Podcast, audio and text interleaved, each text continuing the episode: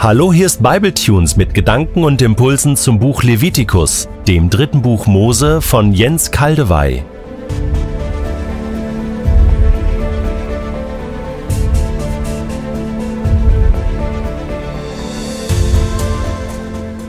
Ich lese in der Übersetzung Hoffnung für alle Levitikus 9, die Verse 22 bis 24.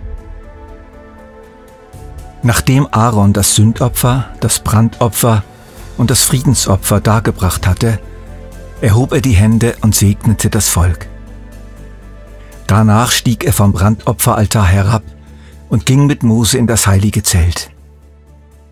Als sie wieder herauskamen, segneten sie die Israeliten. Da erschien der Herr in seiner Herrlichkeit, dem ganzen Volk. Feuer ging von ihm aus, es verzerrte das Brandopfer und die Fettstücke auf dem Altar. Als die Israeliten das sahen, jubelten sie und warfen sich voller Ehrfurcht zu Boden. Da erschien der Herr in seiner Herrlichkeit dem ganzen Volk. Dazu wiederhole ich nochmal zwei Verse aus dem Textabschnitt des letzten Bibletunes, Levitikus 9, 1 bis 7. Denn heute wird euch der Herr erscheinen. Heute wird euch der Herr in seiner Herrlichkeit erscheinen. Darum tut, was er euch befohlen hat. Zweimal kündigte Mose an, dass Gott, wenn alle Opfer vorschriftsmäßig gebracht worden wären, der Herr erscheinen würde. Und die Ankündigung bewahrheitete sich, verwirklichte sich. Da erschien der Herr in seiner Herrlichkeit dem ganzen Volk. Als wenige Wochen zuvor das heilige Zelt, die Stiftshütte vollendet worden und eingeweiht worden war, war etwas ähnliches passiert. Da kam die Wolke auf das heilige Zelt herab, und der Herr in seiner Herrlichkeit erfüllte das Heiligtum, so dass Mose nicht hineingehen konnte. 2. Mose 40, die Verse 34 bis 35. Die Israeliten sahen da die Wolke, wie sie auf das heilige Zelt herabkam, aber der Glanz der Herrlichkeit Gottes befand sich im Heiligtum, welches mit einem dichten Vorhang verschlossen war. Vielleicht waren Lichtspuren zu erkennen, jedenfalls war für alle klar, das Heiligtum ist erfüllt von der Herrlichkeit Gottes. Mose konnte nicht hineingehen. Von der Reaktion der Israeliten wird aber nichts berichtet. Hier wird sie ausdrücklich berichtet. Als die Israeliten das sahen, jubelten sie und warfen sich voller Ehrfurcht zu Boden. Wir dürfen dieses dreimalige Reden von der Erscheinung der Herrlichkeit Gottes in Levitikus 9 in den Versen 21 bis 24 nicht überhören und überlesen. Zweimal angekündigt als offenbar wichtiges Ereignis, als Zeugnis Gottes, und dann geschah's. Es geschah sichtbar. Der Glanz der Herrlichkeit Gottes war nicht wie vorher verborgen im Heiligtum, sondern erschien dem ganzen Volk. Sie kam von oben herab vor die Stiftshütte in Gestalt eines hellen und brodelnden Glanzes, so müssen wir uns das vorstellen, und Feuer strömte aus diesem Glanz heraus und verzerrte die Opfer auf dem Altar. Alle konnten es sehen. Und ich bin mir sehr sicher, sie konnten es nicht nur sehen, sondern auch spüren. Sie fühlten die große Kraft und Heiligkeit und Nähe des Gottes Israels. Ich könnte mir vorstellen, dass es wie Wellen über sie hinwegströmte. Kurz vorher noch war Gott oben auf dem Berg Sinai gewesen, verbunden mit Blitz und Donner und Erdbeben und gewaltigem Lärm, eindrücklich, erschreckend, aber anders als hier. Hier war Gott nicht oben auf irgendeinem Berg geblieben, hier war er zu ihm gekommen, ganz nahe. Diese Erscheinung redete ohne Worte.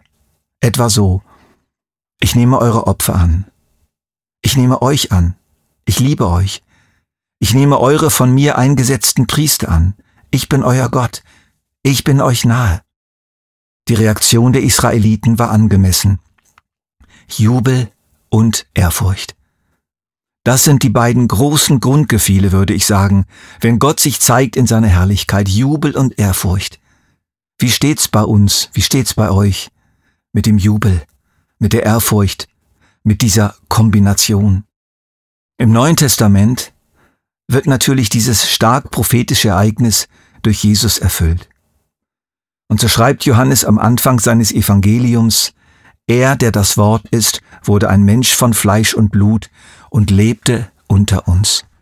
Wir sahen seine Herrlichkeit, eine Herrlichkeit voller Gnade und Wahrheit, wie nur er als der einzige Sohn sie besitzt, er, der vom Vater kommt. Aber auch in der Erscheinung des Auferstandenen vor den Jüngern erfüllt sich dieses Ereignis. Denn die Auferweckung Jesu Christi von den Toten war eine öffentliche Bestätigung durch Gott. Ich habe das Opfer meines Sohnes angenommen. Er ist fortan euer hohe Priester in Ewigkeit.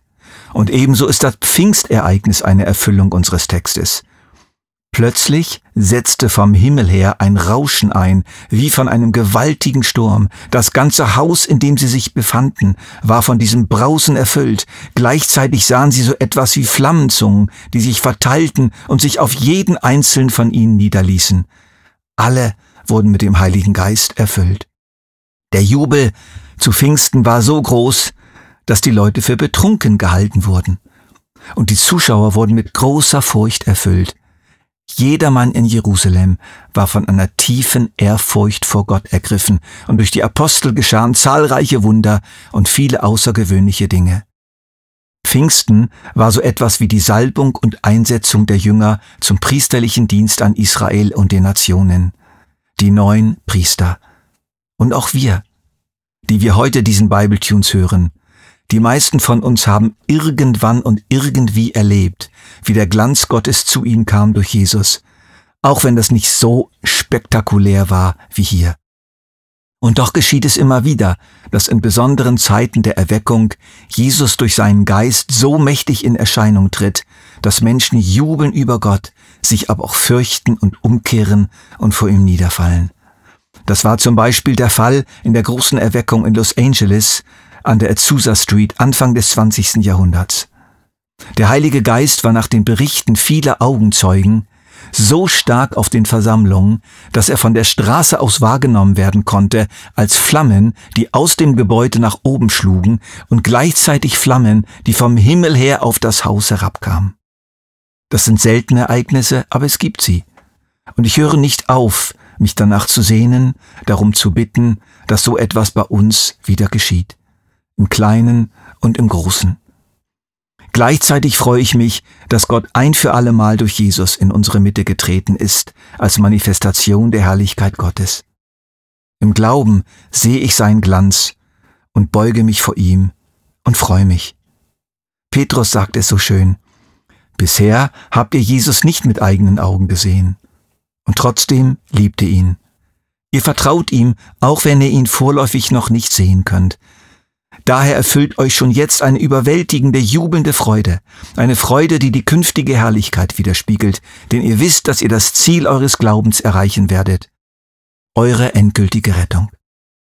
Ich weise noch auf einen besonderen Vorfall innerhalb dieses Ereignisses hin.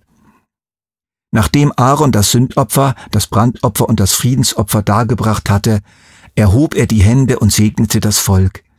Danach stieg er vom Brandopferaltar herab und ging mit Mose in das heilige Zelt.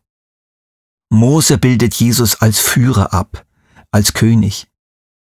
Aaron ist Jesus als Priester und Opfer.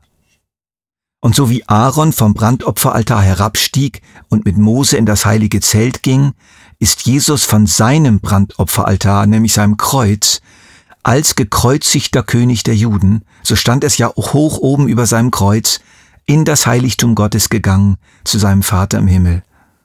Vater, in deine Hände befehle ich mein Geist. Als sie wieder herauskamen, segneten sie die Israeliten, Mose und Aaron. Da erschien der Herr in seiner Herrlichkeit dem ganzen Volk. Als sie wieder herauskamen.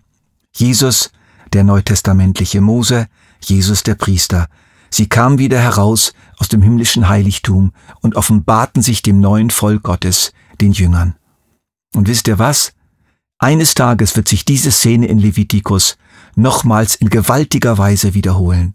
Wenn Jesus sein himmlisches Heiligtum wieder verlässt und zu uns auf die Erde herabkommt in Herrlichkeit und Pracht mit seinen heiligen Engeln. Die verstorbenen Jesusgläubigen werden auferstehen und die noch auf der Erde lebenden. Dann werden ihn alle sehen in seinem vollen Glanz, die bereits verstorbenen Angehörigen seines Volkes und die noch lebenden und ganz Israel und die ganze Welt. Und so lesen wir in Offenbarung 1, 7 bis 8, er wird wiederkommen. Auf den Wolken wird er kommen und alle werden ihn sehen, auch die, die ihn durchbohrt haben. Sein Anblick wird alle Völker der Erde in Schrecken und Trauer versetzen. Ja, Amen. So wird es sein. Ich bin das A und das O, der Ursprung und das Ziel aller Dinge, sagt Gott der Herr, der ist, der war und der kommt, der allmächtige Herrscher. Was Mose damals den Israeliten gesagt hat, dürfen wir voll Vorfreude auf uns beziehen, denn heute wird euch der Herr erscheinen, und das heute dauert nicht mehr lang.